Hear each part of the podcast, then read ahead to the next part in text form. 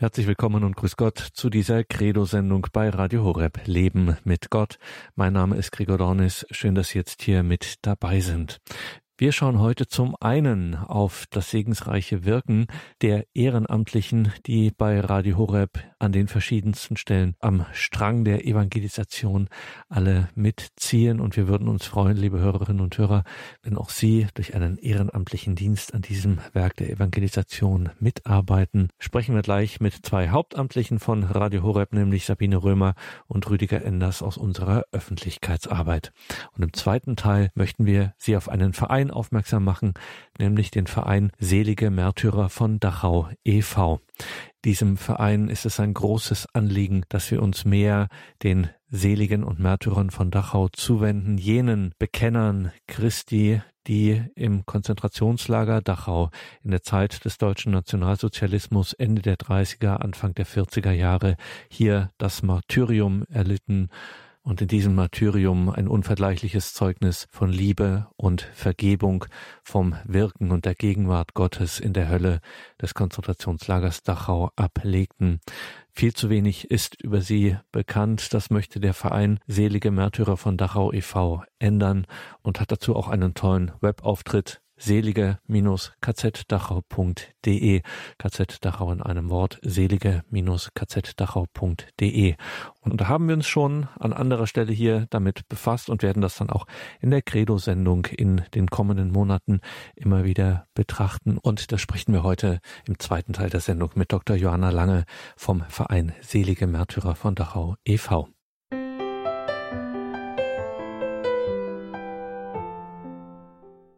schauen wir im ersten Teil der Sendung auf das Ehrenamt bei Radio Horeb. Wir könnten unsere Arbeit nicht machen. Radio Horeb ohne Ehrenamtliche, das ist einfach undenkbar. Es gäbe dieses Radio in dieser Form, wie Sie es kennen, nicht, liebe Hörerinnen und Hörer, wenn es nicht überall ehrenamtlich mitgetragen würde. Und dazu gehört natürlich unser Radio Horeb Team Deutschland. Wichtiger Ansprechpartner in unserer Öffentlichkeitsarbeit ist Sabine Römer.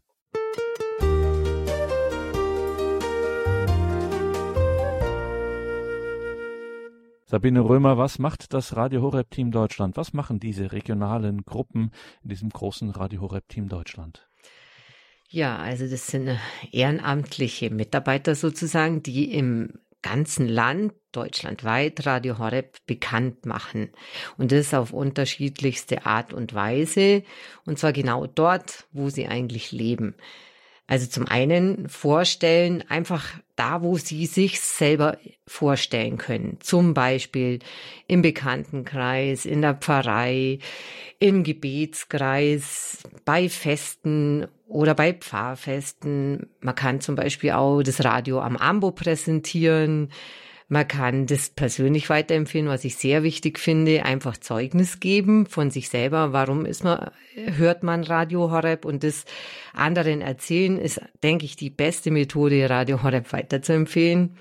Dann kann man über äh, Verleiheradios, also jedes Teammitglied bekommt ein Radio, ein digitales und kann das an unterschiedliche Leute weitergeben. Einfach mal verleihen, damit jemand reinhören kann und sich nicht gleich ein DRB-Radio kaufen muss. Das ist eine ganz tolle Möglichkeit auch.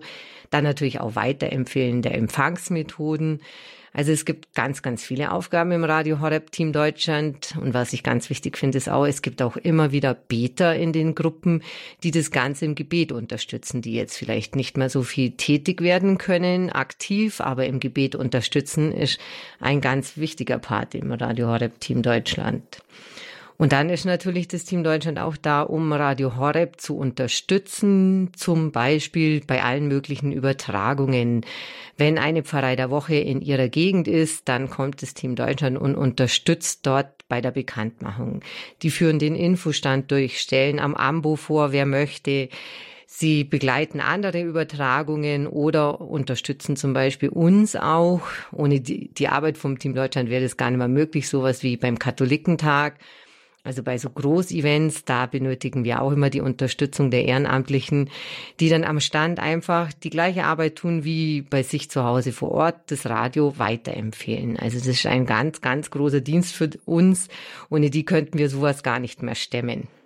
Und da gibt es mittlerweile, sind wir sehr dankbar dafür, dass es mittlerweile so viele Gruppen schon deutschlandweit gibt. Dennoch muss man immer wieder sagen, wir haben auch viele Gegenden, Regionen, wo wir einfach kaum Gruppen haben, keine Gruppen haben. Denke da insbesondere an den Norden und an den Osten Deutschlands, Mecklenburg-Vorpommern, Schleswig-Holstein, Hamburg, Niedersachsen, Sachsen-Anhalt. Auch in Sachsen haben wir eine aktive Gruppe, aber die ist doch mit einer sehr großen Region. Da freuen wir uns immer, wenn sich Menschen da melden, dafür interessieren, hier dazu zu stoßen in dieses Radio Horeb Team Deutschland. Mitarbeiten Ehrenamt Radio Horeb Team Deutschland. So findet man das auf unserem Webauftritt horeb.org. Und jetzt freuen wir uns wieder einmal über Neugründungen von Gruppen. Was haben wir denn da jetzt gerade in Planung? Was steht da an, Sabine Römer? Also zwei neue Gruppen konnten wir gründen und da bin ich sehr dankbar. Eine in der Regen, es ist ganz hinten im Bayerischen Wald. Das hat, war auch eine ganz tolle Entwicklung. Also das waren zwei, drei Interessenten, die bis von der Regen bis Regensburg 100 Kilometer gefahren sind zum Gruppentreffen und sich dann entschieden haben, das ist einfach zu weit und wir gründen selber eine Gruppe. Da hatten wir erstmal ein bisschen Bedenken, weil nur zwei, drei Leute aber ich muss sagen, es hat sich ganz wunderbar entwickelt. Also von dieser Idee, diese Gruppe zu gründen, jetzt bis zur Ausführung Ende Juni sind es inzwischen neun Leute geworden und ich konnte das Gruppentreffen Ende Juni durchführen und es waren die Regionalverantwortliche, die Judith Ebner, die die Idee hatte und acht weitere Mitglieder vor Ort und es ist schön dann zu sehen, wie sowas eigentlich entsteht ohne dass die Gruppe da ist. Also es war nur im Vorfeld durch Weitergeben, durch Erzählen, was tun wir, was machen wir. Und schon waren neun Leute beieinander. Und es ist sehr schön zu sehen, dass jetzt hier so eine große aktive Gruppe zustande kam, die sich dann auch gleich in Regensburg beim Kongress Freude am Glauben gemeinsam mit drei anderen Gruppen an dem Infostand beteiligt hat. Also das war wunderbar. Dann haben wir noch eine zweite Gruppengründung in Memmingen. Das ist, geht eigentlich schon fast ein Jahr und wir haben einen Regionalverantwortlichen finden können, den Josef Gütter, der ist schon weit über 80, aber er ist schon lange Teammitglied in Kempten und er wollte unbedingt in Memmingen eine Gruppe gründen, weil es näher an seinem Wohnort ist und die Distanz zur nächsten Gruppe einfach zu groß war. Und jetzt freue ich mich, dass wir auch da eine Gruppe gründen konnten und dass äh, sich auch sieben Teammitglieder gefunden haben, die ihn dabei unterstützen, die jetzt auch schon Aktionen planen. Und es ist natürlich, wäre wunderbar, wir könnten noch mehr solche Gruppen gründen. Überall in Deutschland würde das fehlen. Also ich kann mal so die Orte aufzählen. Also das, was der Herr Dornis gerade schon gesagt hat, im Osten ist ganz, ganz wichtig auch für uns, weil da haben wir wirklich wenig. Da wäre natürlich auch dann in Magdeburg, in Dresden oder in Erfurt könnten sich neue Gruppen gründen oder Gruppen spalten. Leipzig, Dresden ist eine gemeinsame Gruppe und wir wären froh, wir könnten die Gruppen trennen, weil es einfach doch immer weite Wege sind. Dann gäbe es natürlich im Norden auch ganz, ganz viel. Also möchte ich nur mal zwei Orte rausgreifen, wo wir Interessenten haben und eine Gruppe gründen könnten, wenn sich noch mehr finden. Also es wäre Braunschweig und Münster, dann haben wir in der Mitte von Deutschland, wer noch Fulda, Aschaffenburg, Bad Homburg, sind überall Teile, wo einzelne Mitglieder sind, die gerne eine Gruppe gründen, aber einfach zu wenig. Aber wenn Sie sich dort sehen, begeistert sind, Radio Horeb gerne hören und die Menschen zu einem Leben mit Gott einladen wollen, melden Sie sich doch einfach bei uns. Tja, und hier im Süden gibt's natürlich auch noch ganz viel Bereiche. Also wir würden gerne eine Gruppe gründen in Bamberg-Coburg oder in der Nähe von Passau, in Landshut oder in Weilheim, in äh, dann natürlich auch noch im Baden-Württemberg, in Aalen, in Balingen. Also Sie sehen, es gibt ganz, ganz viele Orte, wo wir noch Ihre Unterstützung brauchen können. Und natürlich möchte ich nicht vergessen, alle Gruppen, die wir schon haben. Es gibt viele Gruppen, über 40, aber es ist natürlich deutschlandweit noch gar nicht so viel. Und wenn Sie da mal vielleicht auf unsere Homepage gehen und da äh, mitarbeiten, Ehrenamt, Radio Horeb Team Deutschland. Dort finden Sie eine Karte, wo Sie alle Standorte, alle bisherigen finden. Und Sie können sich gerne jederzeit bei uns melden. Wir freuen uns sehr über weiteren Zuwachs in den Gruppen. Dann können wir die Gruppen teilen. Die Einzugsbereiche sind dann geringer Und ich denke, dann ist es noch weniger aufwendig, dort äh, um die Wege zu sein und mit den anderen gemeinsam Radio Horeb vorzustellen. Also Gruppen teilen oder trennen, hast du vorhin auch gesagt, Sabine, dass, äh, um das nochmal zu erklären, diese Gruppen decken einfach einen bestimmten geografischen Bereich ab, der äh, stellenweise eben äh, viele Kilometer beinhaltet. Also 100 Kilometer hast du vorhin erwähnt, davon Regen und Regensburg, die man da ähm, fahren musste. Und jetzt konnten wir diese Gruppe in Anführungszeichen teilen.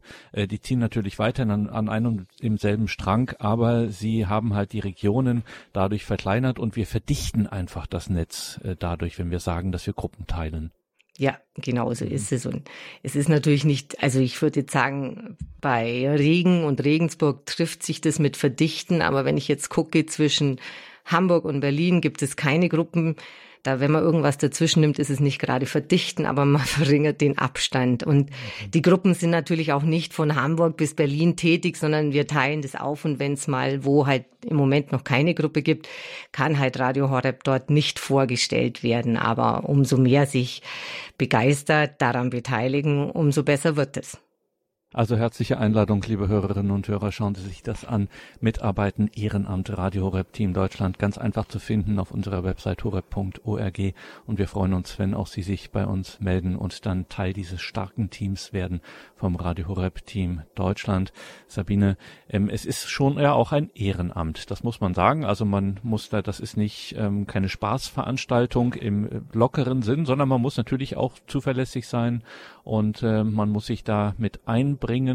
Warum ähm, lohnt sich das denn für mich äh, aus deiner Perspektive? Also warum macht das Sinn, wenn ich mich beim Radio Horeb Team Deutschland engagiere? Tja, ich würde sagen, wenn ich für ein Leben mit Gott brenne und auch für Radio Horeb, dann lohnt sich das auf jeden Fall, weil ich kann im Weinberg des Herrn tätig sein. Ich kann teilhaben am Evangelisationsauftrag. Ich kann andere Menschen zu einem Leben mit Gott einladen. Ich kann Zeugnis geben. Ich arbeite wo ehrenamtlich, was mir Freude macht, von was ich überzeugt bin, wo ich dafür brenne und andere begeistern will dafür.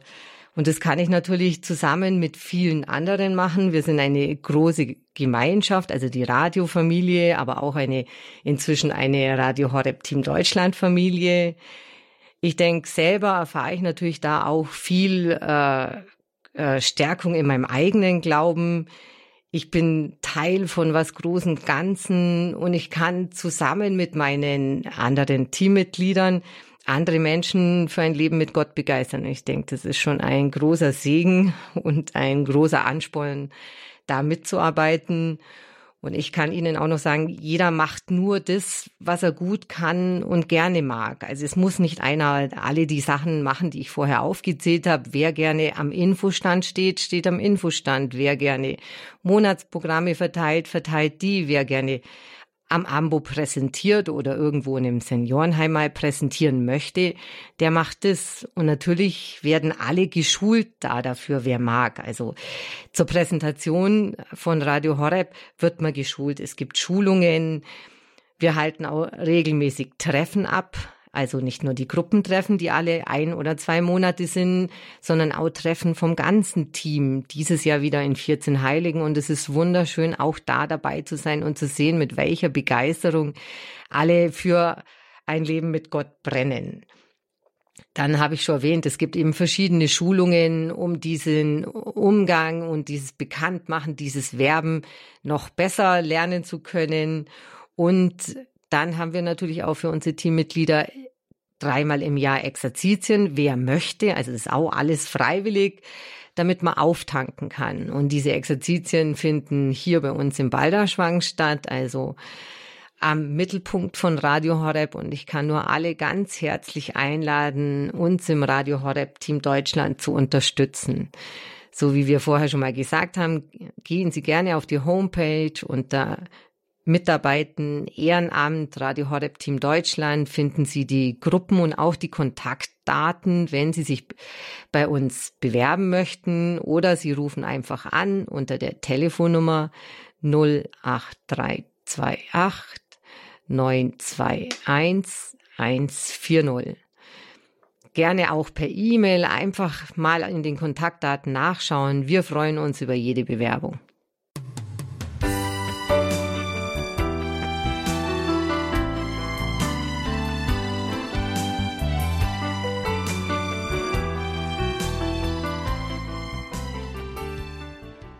Soweit also Sabine Römer vom Radio Horeb Team Deutschland, unsere hauptamtliche Mitarbeiterin. Herzliche Einladung nochmal da mit dazu zu stoßen in unser starkes Team vom Radio Horeb Team Deutschland. In regionalen Gruppen deutschlandweit wird Radio Horeb in ihrer Region, in ihrer Umgebung bekannt gemacht von diesen Gruppen. Herzliche Einladung da mitzumachen.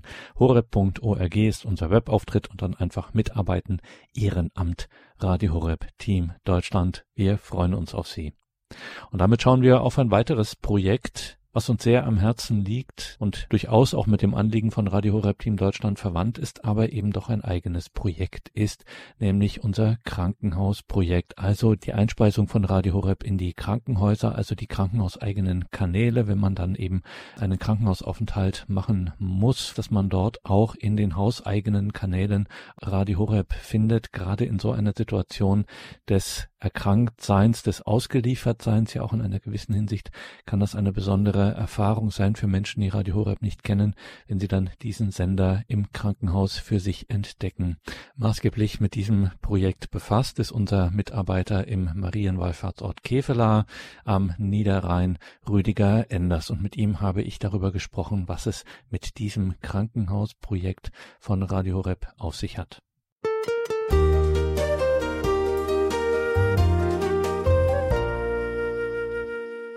Rüdiger Enders, was ist das Krankenhausprojekt von Radio Horeb? Was möchten wir mit diesem Projekt?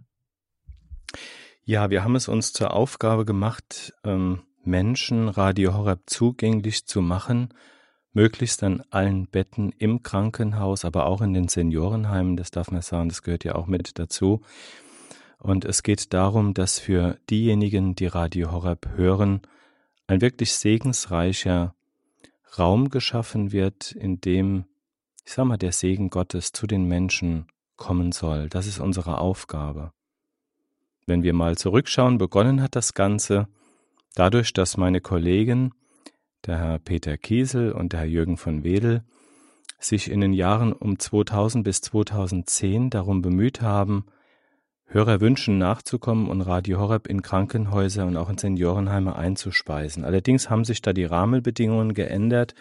Das habe ich erfahren dürfen, als ich im Jahr 2014, 15 damit begonnen habe, hier am Niederrhein die vier Krankenhäuser der katholischen Karl-Leisner-Trägerschaft einzuspeisen in Kevela, in Kalka, in Goch und in Kleve. Es dauerte mehrere Monate und führte zu vielen Gesprächen in den vier Häusern.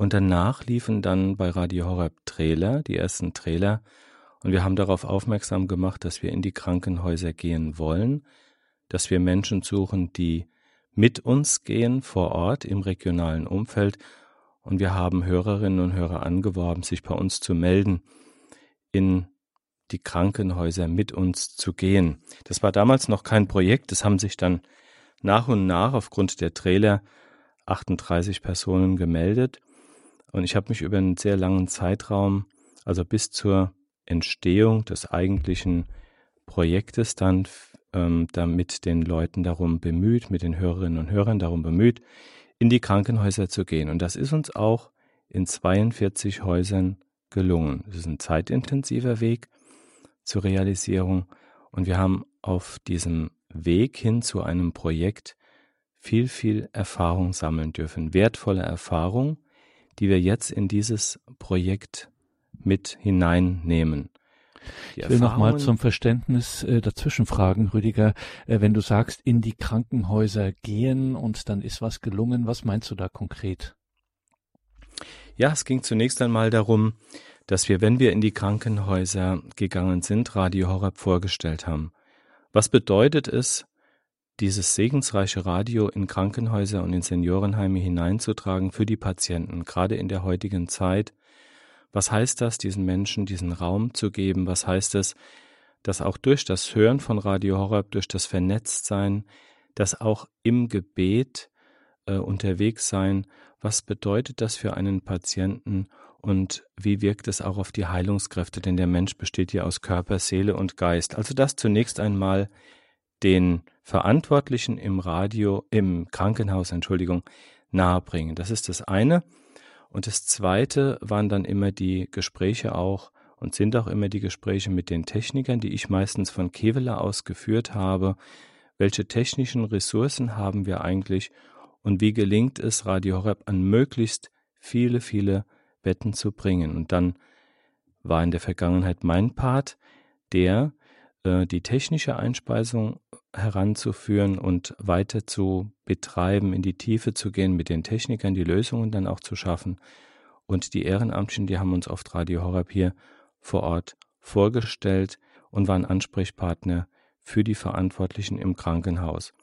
Und dadurch ist es dann gelungen, das Radio an die Betten der Hörerinnen und Hörer zu bringen.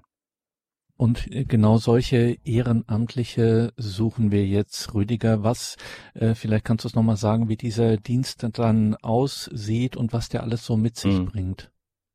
Ja, auch da vielleicht noch einmal ein, ein kurzes Revue. Im Jahr 2020 ist dann der Karl-Josef Rump, der Herr Rump, mit dazugekommen. Er ist Ehrenamtlicher und er wird dieses ähm, Projekt mitführen und mitleiten, auch in der Zukunft. Und wir haben gesagt, wir müssen jetzt in einer neuen Weise durchstarten, indem wir all die Erfahrungen, die wir gesammelt haben, was die Verargumentierung von Radio Horeb angeht, was die technischen Lösungen angeht, was das systematische Vorgehen angeht und was die Signalverteilung in einem Krankenhaus angeht. Wir werden das jetzt alles mal bündeln, wir werden Schulungen aufbauen und wir wollen daraus dann ein Projekt machen, was wir mit Ehrenamtlichen nach vorne tragen. Und wir haben uns dann gesagt, wir bieten Schulungen an. Wir hatten die erste Schulung in Zwochau im April und bis zum 1. Mai, die zweite dann in Marienfried im Juni. Einmal zwölf Teilnehmer, einmal 14 Teilnehmer. Die dritte Schulung wird dann in 14 Heiligen sein. Und wir wollen dieses Projekt dann nach vorne bringen und wollen die Menschen, die gut ausgebildet, gut ausgerüstet sind, denen wir das Know-how weitergeben, was wir in den vielen Jahren gesammelt haben, wir wollen mit ihnen dann den Weg gehen. Und das heißt dann, wenn dieses Grundverständnis für die technische Einspeisung da ist und auch der Mehrwert verständlich gemacht werden kann, dass wir sie unterstützen und dass wir mit ihnen in die Häuser gehen, dass wir sie unterstützen bei der Einspeisung und das Radio Horeb dann in dieser Weise vor Ort durch diese Menschen ähm, in das Krankenhaus kommen kann. Und ein Projekt ist es einfach deshalb, weil es sich sukzessive entwickelt. Hm, es ist nicht mit einem Gespräch getan, sondern oftmals setzt man drei oder viermal an, äh, bis man den entsprechend Verantwortlichen hat. Man präsentiert das Radio, man stellt es vor und wie gesagt, wir suchen dann auch die technischen Lösungen und ähm, können alles in einem Paket anbieten. Die Menschen, die wir suchen, das sind Ehrenamtliche, die zunächst einmal Radio Horeb kennen und ich möchte auch sagen, wirklich für das Radio brennen. Das ist total wichtig. Ähm, es muss mein Radio sein, ja. Dass ich sage, das ist wunderbar und das gibt mir so viel für mein Leben und ich möchte das anderen Menschen auch geben, auch solchen, wie gesagt, die im Krankenhaus sind. Es ist aber auch ein Projekt, bei dem man sehr viel Zeit investiert, weil man nicht mit der ersten Präsentation gleich die Zusage bekommt, sondern unter Umständen setzt man drei oder viermal an. Ähm, es erfordert auch immer wieder die, die Tatsache, mit dazu zu lernen, zu sehen, aha, es kommen ähm, Neuerungen auf mich zu, auch im technischen Bereich und ähm, es setzt auch eine gewisse Mobilität voraus. Aber ich bin sehr, sehr sicher, nach all den Erfahrungen, die wir gemacht haben und nachdem wir Radio Horeb in die 42 Häuser schon hineingebracht haben in der Vergangenheit, ähm, es wird ein sehr, sehr schönes und es wird ein breit aufgestelltes Projekt sein. Also, liebe Hörerinnen und Hörer, Sie haben es gehört, wir brauchen hier dringend Menschen, die sich hier einbringen, die sowohl für das Radio brennen als auch im Kontakt mit den Krankenhäusern vor Ort, mit den Senioreneinrichtungen vor Ort dann auch sind und das entsprechend das Gesicht sind von Radio Horeb und es hier möglich machen, dass Radio Horeb zum Beispiel in solche äh, hauseigenen Kanäle der Krankenhäuser, der Einrichtungen hier eingespeist wird, dass Menschen, Patienten dann am Bett Radio Horeb entdecken, für sich entdecken können und hier diese segensreiche Begleitung durch das geistliche Programm von Radio Horeb zur Verfügung bekommen. Also melden Sie sich bei uns. Wir freuen uns über alle, die hier mithelfen möchten.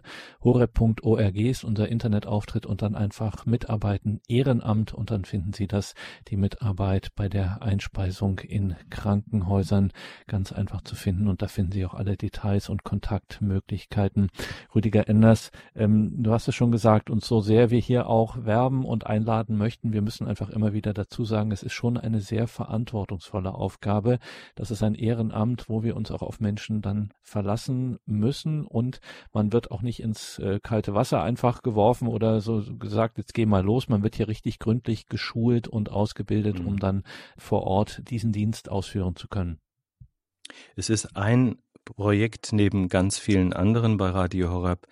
Das ist ganz klar, aber es ist ein sehr wesentliches ähm, Projekt und ähm, man sollte sich im Vorfeld schon klar sein darüber, wenn ich bei dem Krankenhausprojekt mitarbeite, dann setzt es einfach voraus, dass ich ähm, hinreichend Zeit investiere, dass ich gerne, sehr, sehr gerne kommuniziere, dass ich mit einem Wiedervorlagesystem auch arbeite, weil ich vielleicht das zweite oder dritte Mal den Geschäftsführer oder den technischen Leiter oder den Leiter ähm, der Dienstleistungsabteilung, einer Dienstleistungsabteilung im Krankenhaus mit ihm konferiere, telefoniere und ähm, ich brauche eine gewisse ein Herzblut dafür und auch eine Begeisterung und auch eine Freude, aber auch die richtigen Worte zu sagen, was es bedeutet, Radio Horab zu hören, was das für ein Mehrwert ist für ein Krankenhaus, für den einzelnen Patienten und auch, was es mit einem Menschen macht. Und genau darauf legen wir auch den Fokus,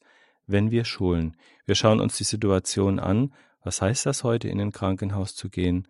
Welche Strukturveränderungen haben da in der Vergangenheit stattgefunden? Ich denke hier gerade auch an das Thema Corona und Einschränkung von äh, Besucherzeiten.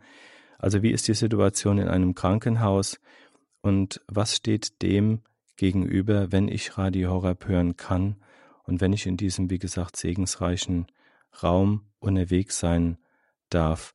Das sind Dinge, die wir sehr intensiv schulen, worüber wir uns erhalten, die wir vertiefen. Und ich darf ganz klar sagen, bei der Aufsetzung dieses Projektes habe ich auch schon mal zwei, drei Tage hm, im Büro gesessen, habe darüber mal nachgedacht, was heißt es eigentlich, wenn ein Mensch glaubt, wenn ein Mensch sich an Gott festmacht, ein Leben mit ihm führt, und ich habe das so ein bisschen ausformuliert, ähm, weil wir das auch für die Argumentation brauchen, aber es ändert das Leben ganz grundlegend und es ist wunderbar, glauben zu dürfen sagt Rüdiger Enders von dem Radio Horeb Team Krankenhauseinspeisungen. Ein wichtiges, nicht das einzige, aber doch ein ganz wichtiges Projekt, das uns sehr am Herzen liegt, liebe Hörerinnen und Hörer. Und wir freuen uns, wenn Sie sich hier ehrenamtlich mit einbringen. Wir werden auch an anderer Stelle noch darüber sprechen, noch in diesem Monat. Am 23. August wird das auch nochmal groß Thema bei uns sein. Hier schon die Einladung, sich das anzuschauen auf unserem Webauftritt horeb.org. Mitarbeiten, Ehrenamt, Ehrenamt und dann unsere Ehrenämter und dann finden Sie das Ehrenamt im Team Krankenhauseinspeisungen. Wenn Sie Freude haben an der Kommunikation mit den Verantwortungsträgern von Krankenhäusern und die Fähigkeit im Rahmen des Projektes dazulernen, auch Computerarbeit ähm, macht Ihnen Freude, Vertrautheit mit den gängigen Programmen und Sie sind auch in Ihrem regionalen Umfeld auch ein ganz wichtiger Punkt mobil, dann freuen wir uns, wenn Sie sich hier an diesem Projekt beteiligen und es vielleicht dann auch vielleicht auch mit dem einen oder anderen Rückschlag. Auch das muss man sagen. Das ist ein, kann eine sehr mühsame äh, Arbeit auch mal werden, aber dann ist vielleicht doch zu erleben, wie so eine Einspeisung in einem Krankenhaus, in einer Gesundheitseinrichtung in ihrer Region dann möglich macht, dass Menschen in dieser besonderen Situation eines Krankenhausaufenthaltes dann mit Radio Horeb bekannt werden, damit vertraut werden und hier einen Trost, eine geistliche Stütze finden. Das wäre doch eine tolle Sache. Freuen wir uns, wenn Sie sich bei uns melden. Ehrenamt im Team Krankenhaus Einspeisungen. Herzliche Einladung dazu. Ich sage es nochmal einfach auf horeb.org oben rechts dann mitarbeiten. Ehrenamt. Unsere Ehrenämter finden Sie sowohl alles ganz detailliert aufgeschlüsselt als auch die Möglichkeit, mit uns in Kontakt zu kommen. Auch ganz simpel mit einem Kontaktformular geht ganz einfach, kann jeder. Also schauen Sie sich das an. Ehrenamt im Team Krankenhauseinspeisungen. Da möchte ich nochmal kurz den Hinweis jetzt aufgreifen. Also wir haben eine Ehrenamtsplattform, dort sind auch die ganzen Schulungsunterlagen äh, hinterlegt. Wir kommunizieren sehr intensiv mit den Ehrenamtlichen, die uns unterstützen. Wir werden sie in der Zukunft auch mittels ähm, Teams, Sitzungen, also per Video immer wieder begleiten, zeitnah an den Menschen, die mit uns gehen, in die Krankenhäuser dranbleiben. Und ich glaube, dass das eine wunderbare Zusammenarbeit werden kann.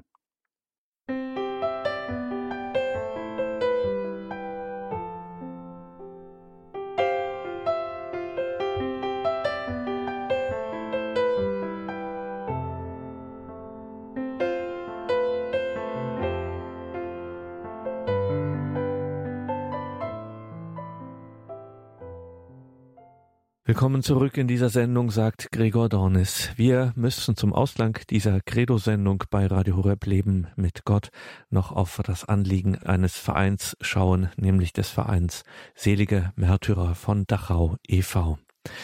Man hat das, muss man ehrlich so sagen, viel zu wenig im Bewusstsein, welches großes Glaubenszeugnis in der Hölle des Konzentrationslagers Dachau gegeben wurde von den Seligen und Märtyrern in der Zeit des deutschen Nationalsozialismus Ende der 30er, Anfang der 40er Jahre im Konzentrationslager Dachau. Die Kirche weiß von 107 seligen Märtyrern und sie weiß von einem heiligen Märtyrer, nämlich Pater Titus Brandsma. Im Mai 2022 wurde er heilig gesprochen. Also weltweit darf und soll er nun um Fürsprache angerufen werden. Der Karmelit Pater Titus Brandsma, er war Niederländer. Im Konzentrationslager Dachau waren Geistliche nicht nur aus Deutschland inhaftiert, sondern aus den von Deutschland besetzten Gebieten, die Mehrzahl davon aus Polen und um sie bekannt zu machen und um hier auch eine deutsch-polnische Brücke zu bauen und das gegenseitige gemeinsame Kennenlernen der seligen Märtyrer von Dachau über diese Grenzen hinweg im deutsch-polnischen Dialog. Damit ist besonders Dr. Johanna Lange befasst vom Verein Selige Märtyrer von Dachau e.V. Sie hat polnische Wurzeln und ich hatte Gelegenheit mit ihr am Telefon zu sprechen und sie zu fragen, was ihre Arbeit, die Beschäftigung insbesondere mit den polnischen Seligen und Märtyrern des Konzentrationslagers Dachau mit ihr gemacht hat, inwiefern es ihr Leben verändert hat seit sie diese Arbeit macht beim Verein Selige Märtyrer von Dachau e.V.? Ich glaube, ich ähm, habe etwas die Denk meine Denkweise äh, verändert.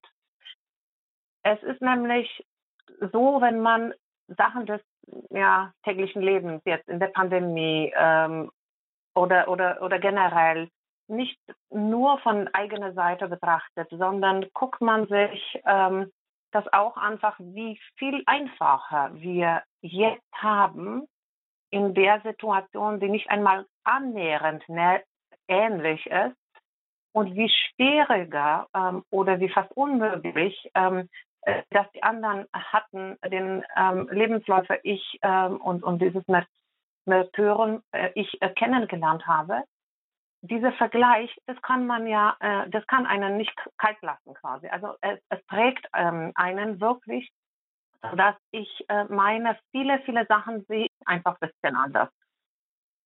Was waren, Dr. Lange, oder sind denn besondere Projekte, die Ihnen ja am Herzen lagen, beziehungsweise auch aktuell am Herzen liegen?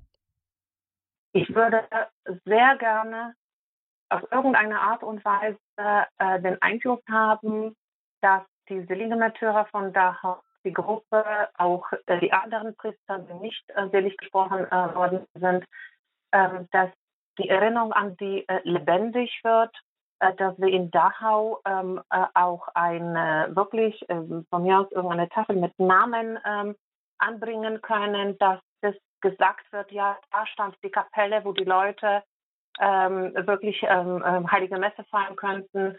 Ähm, und ähm, also, dass man, wenn man zum Beispiel über Dachau geht und sich das alles anguckt und anhört, äh, dass man da wirklich auch diese, äh, diese wunderbare Leute findet ähm, und quasi ähm, ja, denen auch dort begegnen kann im, im gewissen Sinne. Das wäre eine Sache. Ähm, dann möchte ich natürlich ähm, weiterhin meine Gemeinde ähm, informieren über alles, was wir äh, tun und äh, somit die einfach mal mit ans Boot ziehen. Es war ja wunderschön, als wir 2019, ich glaube, das war 2019, ich glaube 2018 oder 2017 ist der äh, 12.06.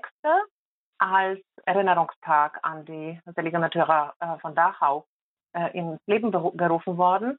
Und dann ein Jahr später, glaube ich, ähm, haben wir in Dachau wirklich ein wunderschönes Fest aufgemacht, wo die polnische äh, Gemeinde sich sehr, sehr schön eingebracht hatte. Äh, und ähm, sowas ähm, finde ich immer sehr gut, wenn viele Leute engagiert sind und äh, viele eben äh, ähm, teilnehmen. Ich möchte natürlich diesen äh, Kreis der Leute um Kinder und Jugendliche ähm, erweitern. Ähm, das wäre äh, so ein äh, Projekt, den ich ähm, auch sehr gerne weitermachen würde. Ich ähm, persönlich habe zwar einige Sachen schon über, äh, übersetzt, aber äh, würde auch sehr gerne über ähm, Frelichowski, Stefan Vincente Frelichowski, Buch übersetzen lassen oder übersetzen, aber ich weiß jetzt nicht, ob ich das zeitlich äh, alleine schaffen würde, ähm, weil diese äh, Person, seitdem ich ihn kenne, vieles über ihn gelernt hatte, hat mich wahnsinnig begeistert. Also ich bin von ihm wirklich sehr, sehr, sehr begeistert. Und er hat einen großen Einfluss auf, auf das, wie, wie ich dann, was ich dann weiter denke, wie, welche Entscheidungen ich treffe und, ähm, ähm, und so weiter. Also es ist wirklich ein junger Priester, der da verstorben ist, dann in Dachau fast am Ende schon des Krieges. Und ähm, über ihn zu erfahren, äh, bereichert einen.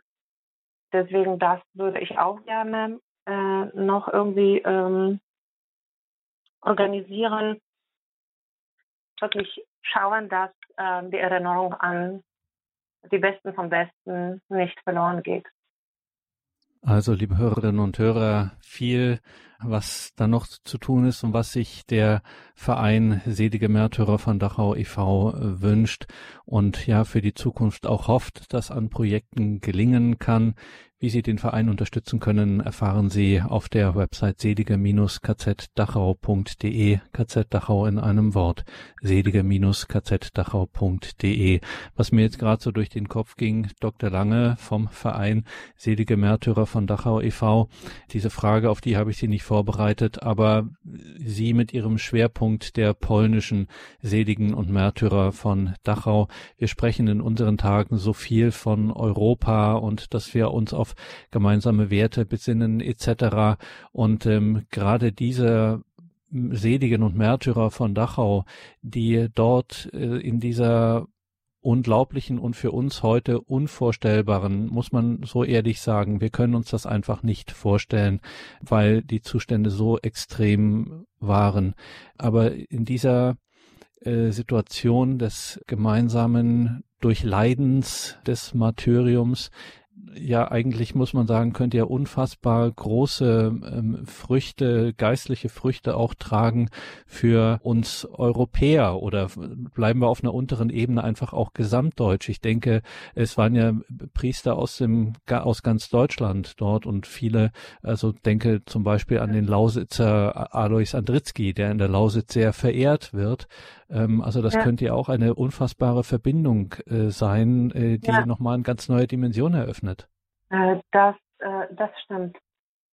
Äh, das stimmt. Äh, wenn man die äh, Berliner natürlich, wenn man die Priester, die viele sehr junge Priester oder auch ältere, die dann auch dann etwas schwächer waren und trotzdem wahnsinnig schwer arbeiten müssen, wenn man, äh, wenn man diese Erinnerung, wenn man liest über sie, wenn man hört über sie, dann sieht man die christlichen Werte so richtig gerade. Die, die sind einfach da. Ähm, die müssten unheimlich schwere Entscheidungen treffen.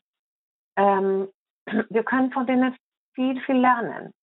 Was weiß ich, äh, keine Ahnung, die, was mir jetzt gerade mal so ein paar Beispiele in Erinnerung kommen, zum Beispiel der Herr, äh, also Priester ähm, Stefan ähm, Vincent Frelichowski, das war ein sehr junger äh, Priester, der sich unheimlich engagiert hat, äh, wenn äh, eine Epidemie äh, des Typhus ähm, in äh, KZ ausgebrochen ist.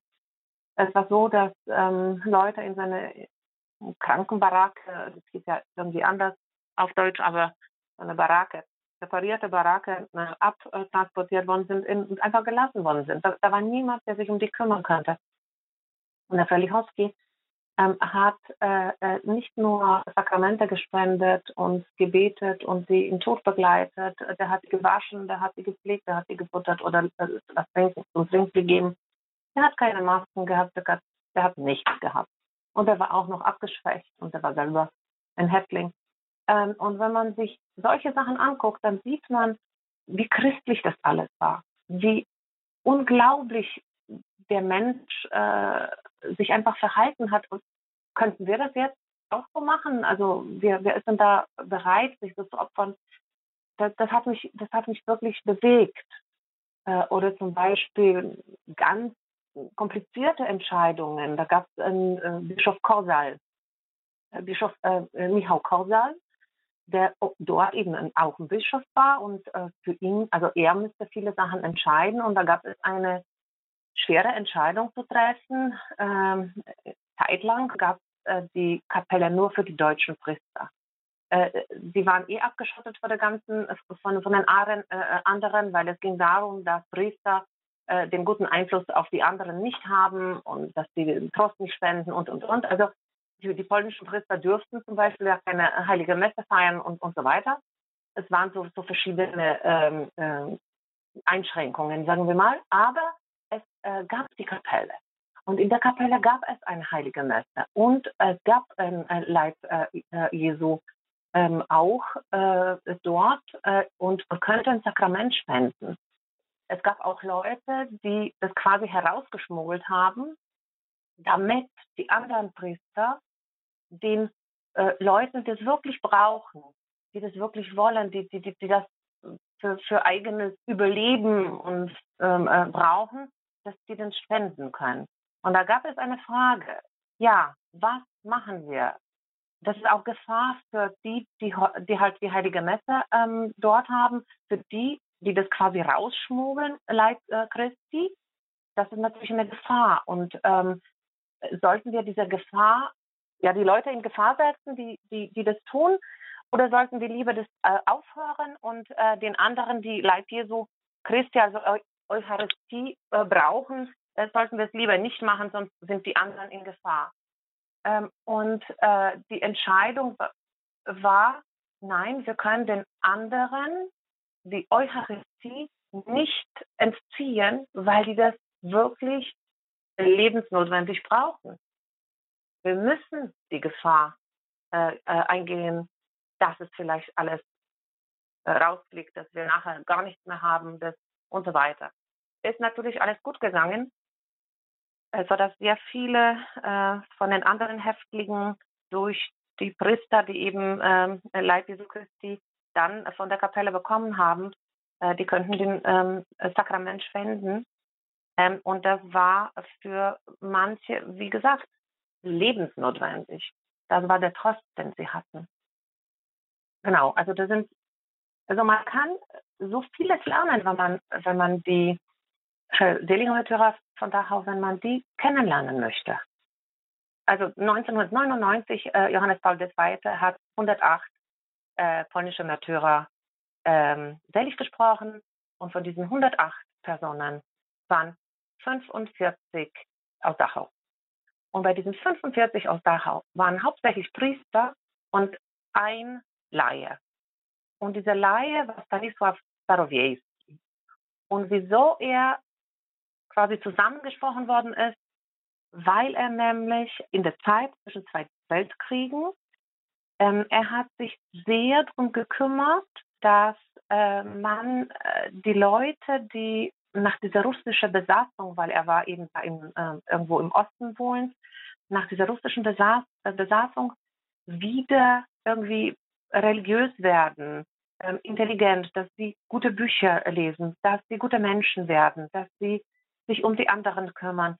Seine Arbeit war diese soziale Arbeit, die er so wirklich vom Boden, vom, vom, vom quasi von, äh, wirklich von kleinem Kind bis zu, bis zu Lehrerin oder Lehrer halt quasi durchgeführt hat, über alle Schichten, äh, die Frau von ihm auch engagiert. Ähm, und dieser Stanisław Starowiejski ist mit inhaftiert, mit den Priestern, weil der war genauso wichtig für eben diese ähm, Intelligenz aufbauen, für, für äh, Glauben aufbauen, wie äh, viele Priester, die da auch dann inhaftiert worden sind. Und als ich ähm, äh, diese Begegnung mit ihm hatte, weil ich nämlich mir ein paar Bücher ähm, äh, gekauft hatte und die alle durchgelesen hatte und dann äh, so eine äh, kurze Übersetzung äh, auf unserer Homepage ähm, äh, auch machte, dann habe ich gesehen, wie äh, unglaublich perfekt funktionierte bei Starowiejski diese Trennung von dieser Leiharbeit, Sozialarbeit und diesen priestlichen Aufgaben, die wirklich nur für die Priester waren. Er hat einen Freund gehabt, das war, glaube, das war Dominik May, Priester Dominik May. Und die haben wirklich Schulter an Schulter gearbeitet. Der Priester, ähm, Evangelisation äh, und ähm, alles, was äh, äh, mit ähm, Eucharistie, mit Katechismus, mit, mit, mit äh, eben Glauben aufbauen und so weiter. Und der Starowiejski da ansetzend, aber der Hauptteil eben dann soziale Arbeit. Und die haben es zusammen gemacht und es hat perfekt funktioniert. Das hat mich auch begeistert. Sie haben äh, sich quasi nie irgendwie äh, gestört und haben wirklich sich nur gegenseitig unterstützt. Äh, deswegen war auch die, äh, das Ergebnis ähm, der äh, Arbeit damals äh, von dem äh, Stanisław Starowiejski auch ähm, wirklich ähm, sehr, sehr gut. Äh, der konnte eben den Glauben und ähm, äh, quasi die, die, die polnische Nation an äh, dem, in, in dem Bereich, wo er lebte, das war äh, irgendwo neben Lublin, war ziemlich weit äh, im ähm, Osten. Er konnte da einen großen Einfluss, er und seine Frau natürlich, äh, könnten wirklich einen großen Einfluss auf diese Gemeinden dort ähm, ausüben. Äh, und er hat sehr, sehr hart gearbeitet, aber wie gesagt, äh, als Laie ähm, und äh, wirklich ähm, Hand an Hand mit seinem Freund und Priester. Die seligen Märtyrer von Dachau beschäftigen uns in dieser Sendung. Wir sind verbunden mit Dr. Joanna Lange. Sie hat polnische Wurzeln und sie arbeitet über die polnischen Seligen und Märtyrer von Dachau, des Konzentrationslagers Dachau, wo so viele Geistliche hauptsächlich aus den besetzten deutschen Gebieten zur Zeit des Nationalsozialismus, zur Zeit des Zweiten Weltkrieges inhaftiert waren. So zum Beispiel, darüber können Sie sich, liebe Hörerinnen und Hörer, näher informieren auf der Homepage seliger-kzdachau.de. Zum Beispiel haben bestimmt die wenigsten schon davon gehört, von Stefan Vincenti Fredichowski aus Polen oder auch dem Bischof Michael Kosal, über den wir hier gerade hier einiges gehört haben. Aber aber es gab eben auch Laien, die dort in Dachau inhaftiert waren, um ihres Glaubens willen und deswegen auch selig gesprochen wurden, unter anderem eben auch Stanisław Starowiejski. Frau Dr. Lange, das sind also alles besondere Selige, die wir ja nicht ohne Grund auch als Katholiken anrufen, weil wir gewiss sind, weil die Kirche uns durch das Verfahren der Seligsprechung versichert hat, dass diese Menschen äh, in der direkten Gottanschauung leben, nachdem sie das Zeugnis, das Martyrium für Christus erlitten haben. Jetzt haben wir schon drei besondere Beispiele gehört. Ich frage trotzdem zur Sicherheit nochmal nach, gibt es denn so einen ganz besonderen Seligen, der Ihnen am Herzen liegt, der Ihnen ganz besonders nahe ist? Ja, das haben Sie wahrscheinlich schon aus dem, was ich gesagt hatte, herausgehört. Das ist Stefan Vincent Walichowski. Mhm. Dann sage ich einfach ähm, vielleicht so ein, ein bisschen von seiner Geschichte, ganz, ganz klein wenig. Er hat, äh, als er sehr jung war, ähm, Jugendliche schon damals ähm, Priester sein wollen. Das war zwischen den zwei Weltkriegen ähm, in Polen, wo ähm, die Priester dann schon, manche natürlich, ein bisschen, äh, sagen wir mal, ein bisschen faul geworden sind, vielleicht ein bisschen mehr, ja, auf das Essen geachtet haben oder sonstiges das hat ihn auch so ein bisschen gebremst. Er musste sich sehr schwer entscheiden. Er wollte halt wirklich äh, ein Diener sein. Der war berufen, der hat eine eine richtige Berufung und ähm, das wollte er unbedingt tun und er hat einfach Angst gehabt, dass er vielleicht in der Welt, so wie sie ist, irgendwann mal auch so wird äh, und das wollte er nicht.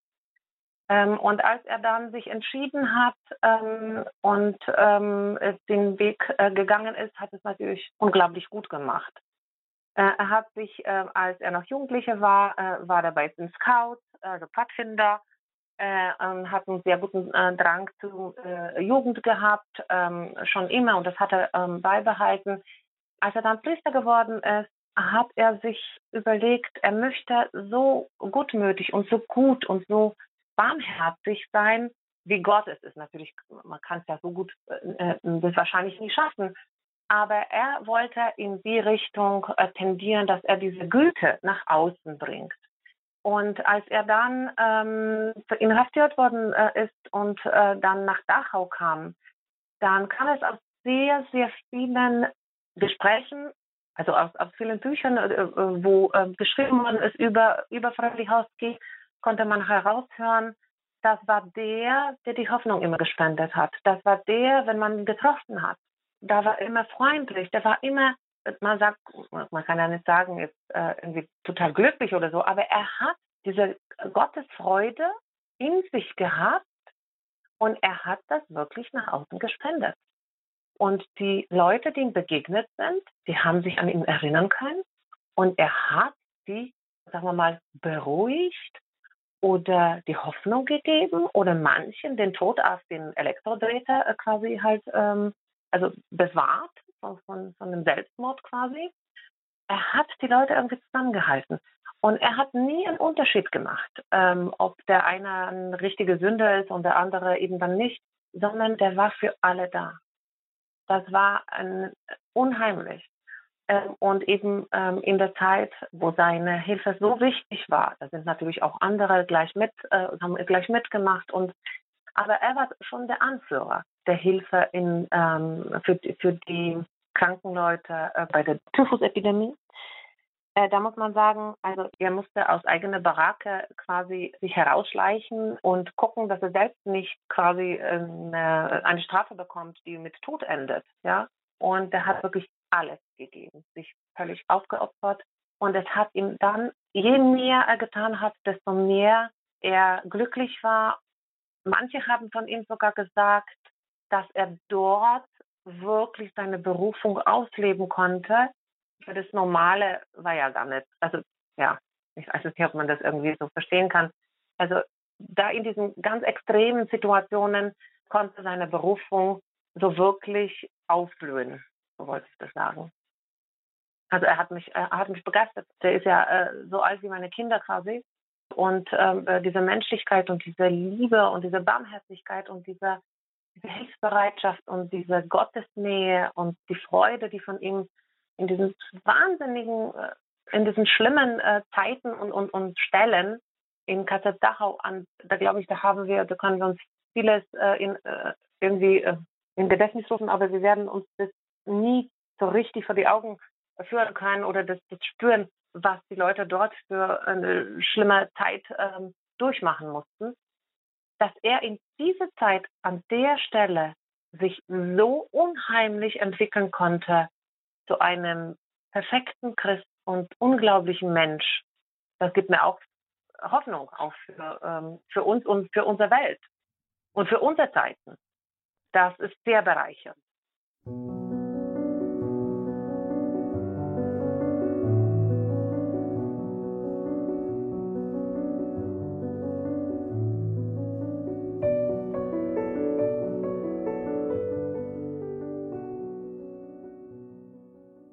Das war die Credo-Sendung bei Radio Horeb und Radio Maria.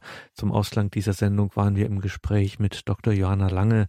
Sie hat polnische Wurzeln und arbeitet beim Verein Selige Märtyrer von Dachau e.V., ein Verein, der die Seligen und Märtyrer des Konzentrationslagers Dachau, diese Glaubenszeugen in der dunkelsten Zeit der deutschen Geschichte, im deutschen Nationalsozialismus, konkret im Konzentrationslager Dachau Ende der 30er, Anfang der 40er Jahre, diese Glaubenszeugen dem Vergessen zu entreißen und bekannt zu machen. Diese Märtyrer von Dachau bezeugen, so sagt es der Verein selber, die Geschichte des Wirkens und der Gegenwart Gottes in der Hölle des KZs Dachau. Liebe Hörerinnen und Hörer, schauen Sie auf die Website des Vereins Selige Märtyrer von Dachau e.V., nämlich selige-kzdachau.de selige-kzdachau.de. Wir haben das auch verlinkt in den Details zu dieser Sendung, ganz klar. KZ Dachau in einem Wort, selige-kzdachau.de. Und die Seligen und Märtyrer von Dachau, die werden uns auch weiter hier beschäftigen in der Credo-Sendung, so schon am kommenden Dienstag. Da sprechen wir in einem ersten Teil mit Monika Volz vom Verein Selige Märtyrer von Dachau e.V. Danke Ihnen allen fürs Dabeisein. Danke, dass Sie unsere Arbeit möglich machen dass wir hier miteinander und füreinander in Katechese, in Lebenshilfe, in Spiritualität und vor allem und zuallererst im Gebet miteinander und füreinander vor Gott da sein dürfen, einstehen können. Herzliches Vergelt's Gott für Ihre Gebete und natürlich auch und gerade in diesen bedrängten, in diesen schweren Zeiten, dass Sie an uns auch materiell denken, dass Sie uns mit Ihrer Spende unterstützen, diese Arbeit überhaupt erst möglich machen. Ein herzliches Vergelt's Gott dafür. Mein Name ist Gregor Dornis. Hier folgt jetzt um 21.30 Uhr die Reihe Nachgehört und lassen wir diese Sendung ausklingen mit einem Zitat des hier schon erwähnten seligen Alois Andritzky, der sagte, ich spüre tagtäglich die Kraft des Gebetes. Darin zeigt sich das Große, was der Herr uns gegeben hat, der Frieden.